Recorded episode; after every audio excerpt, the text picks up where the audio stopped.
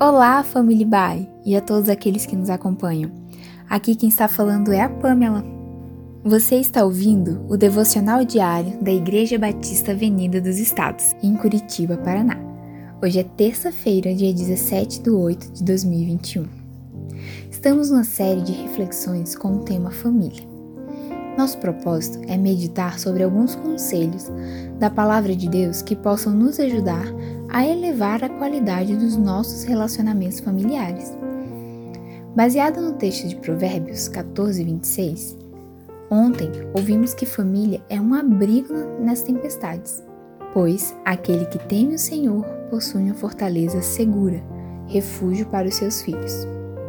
Quando brincamos de jogos de tabuleiro, a maior parte deles tem como alvo chegar em casa, porque quando você está em casa, você está seguro. Lar foi criado para significar segurança. Ele é um abrigo contra a tempestade. Rejeição é provavelmente uma das tempestades mais difíceis de lidar na vida. Nós odiamos sermos rejeitados, diminuídos, ridicularizados. Todos nós, em algum momento, enfrentamos ou enfrentaremos este sentimento, seja na escola, porque acredite, Crianças muitas vezes podem ser cruéis. Na adolescência, no término de um namoro ou na recusa de um pretendente. Enquanto adulto, na busca por um trabalho, por uma posição, ou até mesmo na velhice, é possível sofrer com a rejeição por causa da idade. Também há aqueles que carregam este sentimento devastador, sofrendo muitas vezes de modo silencioso, por razão de abandono de seus pais biológicos, quando ainda eram crianças ou até mesmo bebês.